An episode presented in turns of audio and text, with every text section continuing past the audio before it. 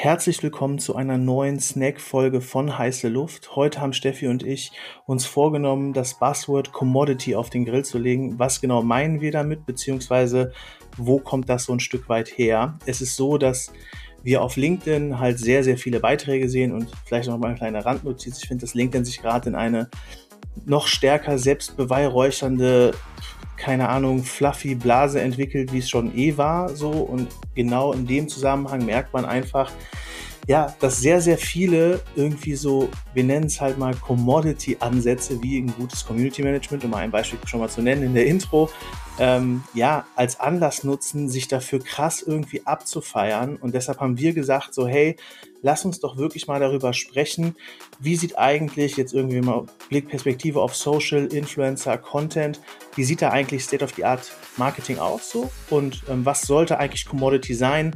Beziehungsweise, was ist dann wirklich Rocket Science? Ja, um es einfach mal so ein bisschen äh, auf den Punkt zu bringen. Also, das als Thema heute. Vielleicht, Steffi, so Blickwinkel in deine Richtung so. Was denkst du, sind denn jetzt so mal, mal die Basics, die jeder haben, auf dem, auf, auf dem Schirm haben sollte, um es mal so zu formulieren? Ja, ähm, ich glaube, man hätte dem Ganzen auch das Buzzword Hygienefaktoren theoretisch als Dach geben können ne? oder als, als Überschrift. Und auf der einen Seite bin ich total bei dir zu sagen, ey, ihr verkauft hier was als Rocket Science, was eigentlich wirklich mehr als die Basis sein sollte. Auf der anderen Seite sehe ich halt auch in meinem Alltag, so viele Unternehmen, die diese Hygienefaktoren nicht bedienen oder die diese Basis nicht haben, dass ich mir schon fast wieder denke, boah, vielleicht ist es auch Rocket Science, dass alle Hygienefaktoren in Perfektion am Start sind. Weißt du, was ich meine? Also manchmal ja. es schon fast, das irgendwie zu sein, was die meisten nicht hinkriegen. Das nur mal so als Einwurf. Ja, bin ich zu 100 Prozent bei dir. Also ich finde, dass ja manchmal es vielleicht sogar schon Rocket Science ist, wenn man die Hygienefaktoren stark auf die Straße bringen kann oder einfach auf die Straße bringen kann. Finde es aber dann halt super schwierig, jetzt um mal ein Beispiel zu machen, Community Management habe ich schon in der Intro gesagt, ja, wenn du halt irgendwie es halbwegs vernünftig raus hast, wie du, ähm, ich sag mal, mit Community interagierst oder dich unter Influencer-Beiträge oder unter reichweitenstarken Beiträgen ähm, engagierst, so, jo, ähm, ob du dich dafür jetzt abfeiern musst, so ist noch mal eine andere Sache. Das ist halt so eine Sache, die kann ich halt irgendwie sch schwer nachvollziehen so. Ne? Also ja, wenn das jetzt so vor zwei Jahren, als TikTok hochgekommen ist, du das dann als einer der ersten gemacht hast und da so ein Reichweiten-Hack aufgebaut hast und ein Awareness-Hack aufgebaut hast, verstehe ich das, verstehe ich so den Anlass zu sagen, hey, ich kann das besser als andere und habe das irgendwie geil hinbekommen. Wenn du das heute machst, so zeigt es einfach nur so, du bist halt zwei Jahre zu spät zur Party gekommen, so. Und das ist halt das, was ich total oft gerade sehe und das gibt es auf ganz vielen Beiträgen. Steffi, anderes Thema, wann haben wir über UGC gesprochen? Wann haben wir uns mit Creator Cube beschäftigt? Ja. Das ist jetzt auch fast ein Jahr her, würde ich sagen, dreiviertel Jahr mindestens. Und jetzt lese ich Beiträge auf LinkedIn, wo Leute schreiben so UGC Next Big Thing. Jetzt kommt der eine und sagt so, es gibt nicht nur User Generated, sondern es gibt auch Influencer Generated Content. Ach echt? Gibt's den wirklich? Gab es den nicht schon immer? Und bekommen jetzt Mikroinfluencer einfach nur eine neue Bedeutung so und du feierst dich dafür ab, dass du irgendwie Rocket Science erfunden hast so und ich denke mir so, ey Junge, entspann dich mal, das ist so ein Jahr ja, too late to the party, so, ne? Und das ist halt das, was ich gerade total oft sehe und echt schwierig finde. Ja, ich glaube, diese zeitliche Komponente ist es wirklich. Ne? Also ähm, und das, hm, das sehe ich ja auch in ähm, meinem Alltag als Beraterin häufig. Hm, du kommst dann in ein Unternehmen und ich versuche immer als erstes diese Hygienefaktoren auf die Straße zu kriegen, ne? Weil ohne das musst du erst gar nicht mit Rocket Science anfangen. Und ehrlich gesagt, die meisten scheitern an den Hygienefaktoren ne? Weil das halt wirklich auch so Groundwork, das ist auch so ein bisschen durchbeißen, ne? Und selbst, was heißt selbst, hm, wie gesagt, vielleicht ist es ja auch genau das, was Rocket Science ausmacht. Aber daran scheitern schon super viele. Und das Problem ist da, und deswegen total richtiger Einwurf mit dieser zeitlichen Komponente, du gibst dann als Beraterin den State of the Art rein ne? und sagst, pass mal auf, Social Media ohne Community Management, das ist wie wenn du die ganze Zeit was rausschreist und dann an die Türe ein Non-Response-Schild machst. Das, das funktioniert nicht. Ne? So, es geht einfach de facto nicht, dann lass es ganz. So, und dann gehst du raus aus dem Unternehmen, ne?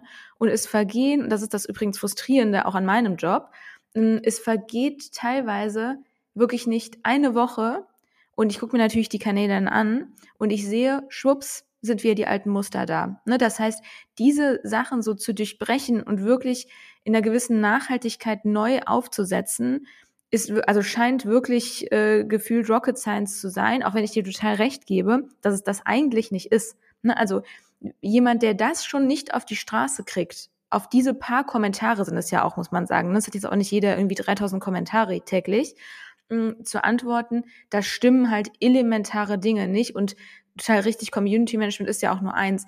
Was anderes ist zum Beispiel, dass man sich überlegt, wie komme ich an die Themen, die ich bespielen will. Ne? Auch das, Niklas, wenn ich drüber nachdenke, wie advanced, sage ich jetzt mal, wieder schon vor sieben Jahren oder ich weiß nicht wie lang, äh, fünf Jahren oder sowas, drüber nachgedacht haben, dass man halt eben nicht das als PR-Kanal nutzt, sondern dass man halt sich überlegt, was sind denn unterschiedliche Content-Quellen? Ne? Woher können denn meine Ideen kommen, sowohl in Sachen Format als auch in Sachen Agenda-Setting? Und das sind einfach so Sachen, da muss ich sagen, manche Unternehmen, die eignen sich aufgrund ihrer gedanklichen Geschwindigkeit nicht für den Bereich Social Media. Das ist hart, aber es ist die Realität.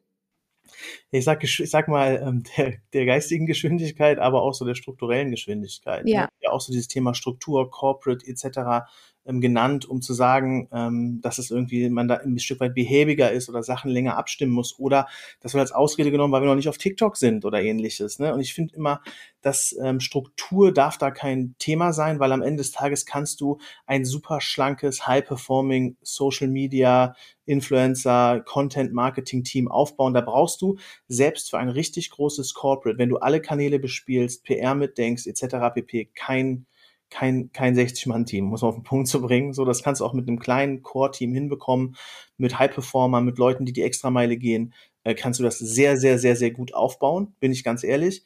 Und ähm, das ist halt oft auch so ein Trugschluss und oft wird, wie gesagt, so diese Struktur auch als Ausrede genommen und das finde ich halt auch ein bisschen schwierig. Total. Du sagst gerade so Team zu Recht aus High-Performern. Ne? Also in meiner Erfahrung ist es so, dass es immer mehr gerade junge Menschen gibt, weil die sind halt vor allen Dingen gerade in dem Bereich Social Media tätig, die sehen dann so die Fun-Seite, ne? Ich sag jetzt mal coole TikToks drehen, aber die, so die Basissachen, ne? Auch die vielleicht strategisch wertvoll sind. Das heißt zum Beispiel, ein Tool zu haben, ne, wo die ganzen ein Data Asset Management, ähm, was daran angeknüpft ist, oder ein Tool, wo die ganzen Inhalte irgendwie zusammenfließen, eine Analyse zu machen. Ne, das haben im Vergleich finde ich immer weniger Menschen drauf. Ne, und das finde ich aber total schade, weil nicht umsonst sagen wir ja immer, das ist Handwerk. Ne, und gerade diese Hygienefaktoren finde ich sind eigentlich total handwerklich, ne? weil du musst das ja einmal wissen, wie setze ich ein Dashboard auf. Du musst einmal wissen, wie plane ich so Redaktionspläne, auch in welchem Tonus, in welcher Frequenz. Ne? Ist es überhaupt, das ist ein ganz sehr, sehr gutes Beispiel, ist es noch State of the Art, wie häufig ich das sage, ähm, irgendwie quarterly Themen zu planen. Ne? Da krieg ich Gänsehaut, ne? wirklich. Und es passiert einfach bei, ich will nicht lügen, ich würde sagen, 80 Prozent der Unternehmen noch.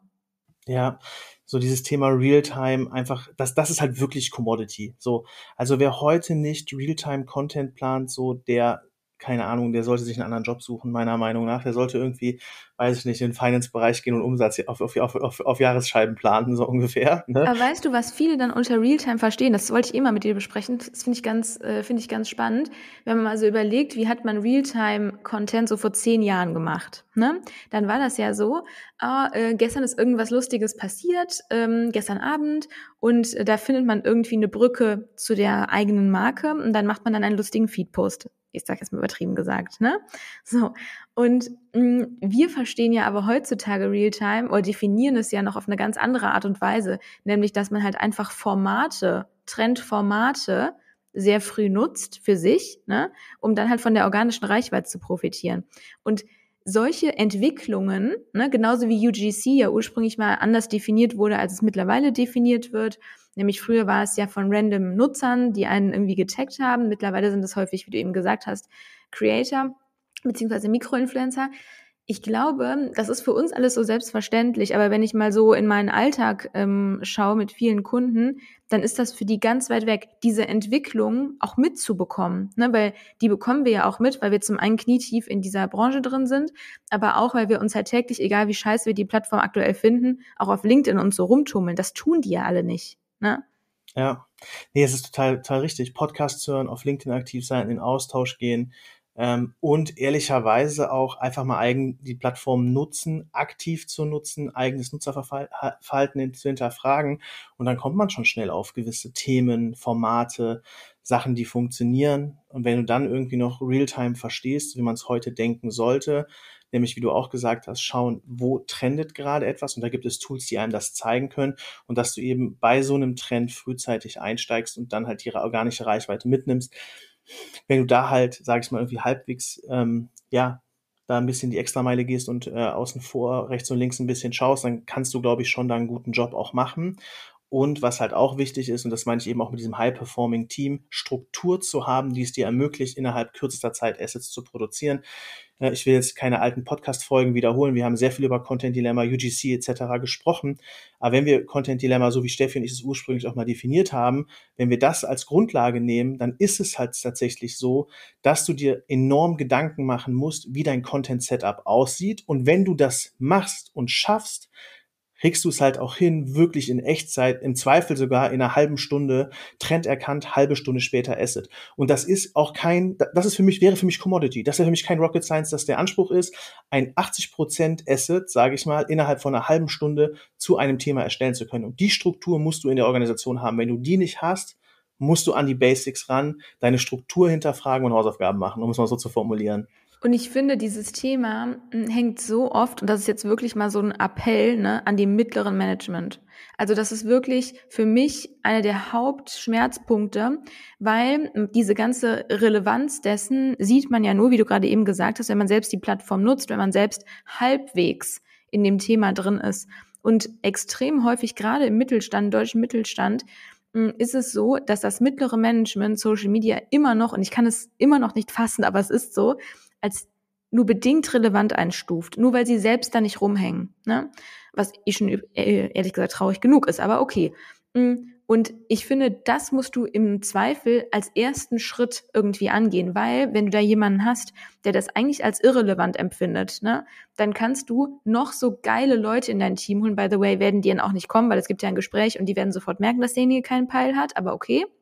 Mm, aber die werden halt ansonsten nach einer Woche wieder gehen wenn sie merken, ey, ich kann hier meine Ideen nicht umsetzen oder, das ist übrigens auch was, ein echter Appell, der mich wahnsinnig sauer immer wieder macht, hm, wie häufig ich schon mitbekommen habe, dass da gute Leute im Operativen sitzen und die schlagen dann ein Tool vor, was 20 Euro im Monat kostet, ne? Und dann kommt, nee, das sehen wir nicht. Da muss ich sagen, da, da, da gehe ich teilweise auch direkt wieder, weil ich genau weiß, dass die Prios, die könnten nicht nicht irgendwie inkorrekter sein. Das ist, das finde ich so demotivierend. Und wenn man sowas sagt, dann muss, ist man eine schlechte Führungspersönlichkeit. Das muss ich leider wirklich sagen.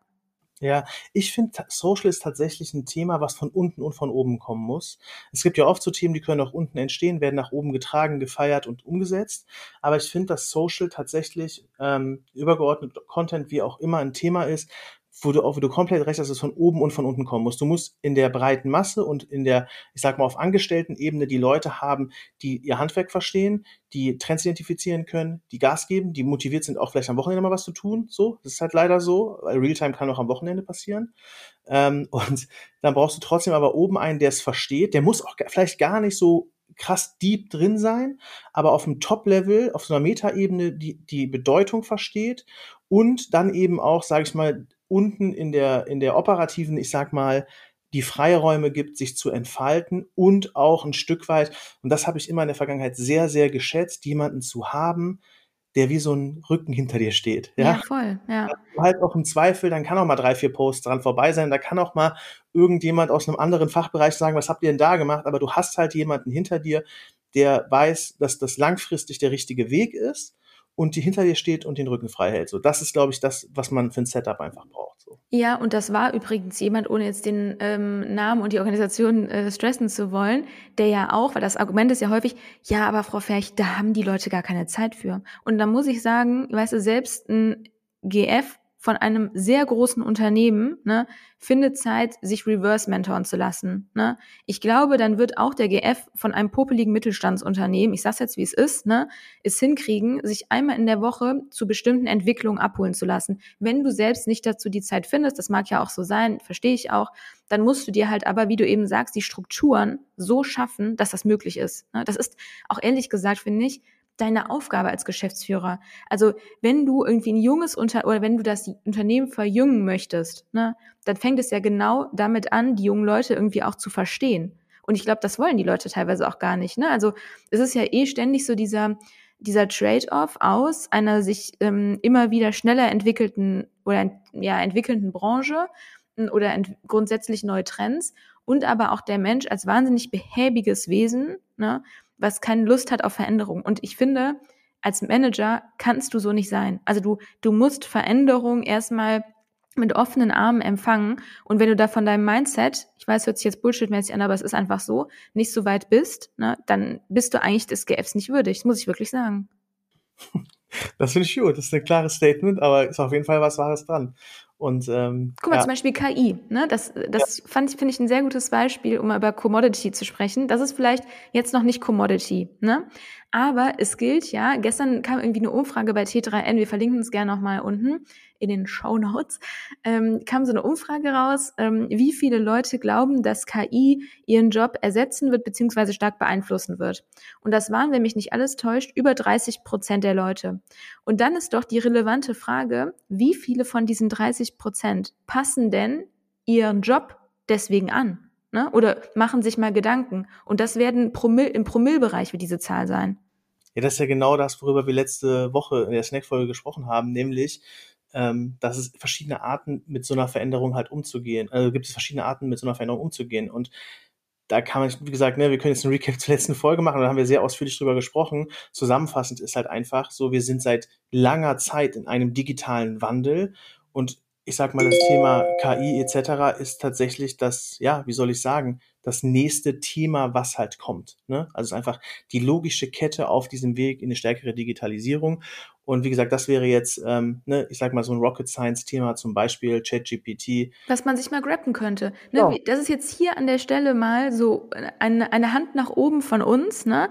Wenn du das Gefühl hast, du bist immer hinter der Welle, ne? dann schnapp dir jetzt einfach mal dieses Thema auch, um so das Gehirn mal zu trainieren ne, an solche neuen Veränderungen und einfach mal vielleicht zu schauen, wie reagiert man selbst, wenn man sich so einer neuen Veränderung aussetzt. Und da wäre dieses Thema ChatGPT, um mal einfach nur eine Ausprägung dessen sich mal herauszunehmen, wirklich mal ein guter Ansatzpunkt. Deswegen hier mal der Appell, schnapp es dir mal, ja, einfach mal loslegen. Genau, einfach mal loslegen, mal die Zeit tracken, wie viel du letzten Monate gebraucht hast, um Captions zu schreiben und dann mal ChatGPT anwerfen, die Captions für die neuen Posts schreiben, die Zeit mal tracken, inklusive der Zeit, die du brauchst, um die Captions zu reviewen und dann schaut man sich nach einem Monat mal beide Zahlen an und dann wird man wahrscheinlich erstaunt sein, dass man auf einmal, weiß ich nicht, irgendwie 40 Prozent an Zeit gespart hat, die man dann zum Beispiel für das 20-Euro-Tool nutzen könnte, Steffi, was du eben vorgeschlagen hast. Äh, richtig, beziehungsweise du hast jetzt gerade aus der Rolle des operativen ähm, Mitarbeiters gesprochen oder wenn man im mittleren Management ist, weil wenn ich mal überlege, ne, wir kommen ja ursprünglich aus dem Konstrukt ähm, Dienstleister-Kunde, hm, ich würde zum Beispiel meine Agentur, ne, oder auch wenn ich jetzt im mittleren Management wäre, meinem Team, das reingeben. Ne? Ich würde sagen, pass mal auf, bitte beschäftigt, wenn die da nicht selbst drauf kommen, was ich auch schon traurig finden würde, ähm, bitte beschäftigt euch an der Stelle mit diesem Thema und evaluiert mir das. Ne? Also sagt mir, wenn ihr es nicht nutzt, warum ihr es nicht nutzt oder nutzt es und sagt mir, was es euch bringt. Also auch sowas mal reinzugeben, damit sich die Gehirne mal so ein bisschen an die Geschwindigkeit anpassen. Ne? Ich habe wirklich das Gefühl, das könnte nicht weiter teilweise auseinander sein in Sachen Geschwindigkeit. Ja, 100 Prozent. Aber das ist gemacht, würde für mich auch gutes Management ausmachen, tatsächlich so einen Impuls reinzugeben ja. und Jetzt unser Lieblingsappell. Du kannst manche Sachen einfach nicht bewerten, wenn du es selber nicht getan hast. Und das ist genau das, was ich bei ChatGPT, um dieses Caption-Beispiel zu machen, mach es einfach mal, um danach eine Bewertung abgeben zu können und nicht vorher irgendwie zu sagen, ja, die Captions sind ja dann fehlerhaft oder irgendwie dies oder das, so das ist nichts für uns, bla bla bla bla bla bla. Das macht doch nur mehr Aufwand. Erstmal testen, Sample Size bilden, auswerten und dann sauber hinten raus zu Entscheidungen zu treffen, bringt uns das was oder bringt es uns nichts. Das ist auch so ein Appell, den wir sehr, sehr gerne hier in diesem Podcast geben.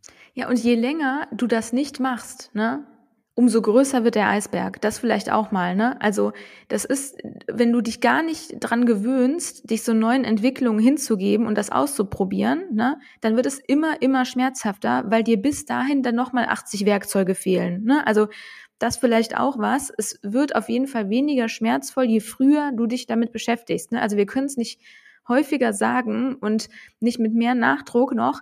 Aber es ist nun mal so. Und wenn du es selbst nicht hinkriegst, dann hol dir halt Leute, die es hinkriegen. Das muss man wirklich so sagen. 100 Prozent. TikTok, bestes Beispiel. Warst du früh dabei, konntest du die organische Reichweite enorm gut nutzen als Marke. Ich sage jetzt mal, egal welche Marke du warst, egal welches Produkt, du hättest dir eine Community und eine Relevanz und Awareness auf dieser Plattform aufbauen können. 1000 Prozent bin ich 1000 Prozent von überzeugt. Es gibt Marken tatsächlich, die meiner Meinung nach nur wegen TikTok heute noch existieren, so weil die frühzeitig die Trends erkannt haben und die Relevanz der Plattform.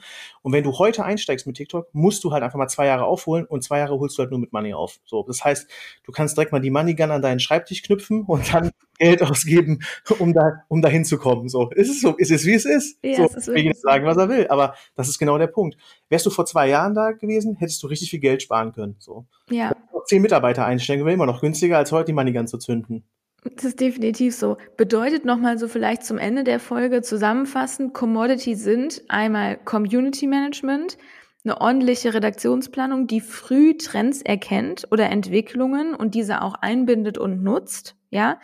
Analysen sind übrigens auch Commodity und damit spreche ich nicht von PowerPoint-Dateien, die sich niemand anschaut. Das sind keine Analysen, ja.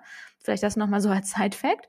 Mm, UGC ist Commodity, ja.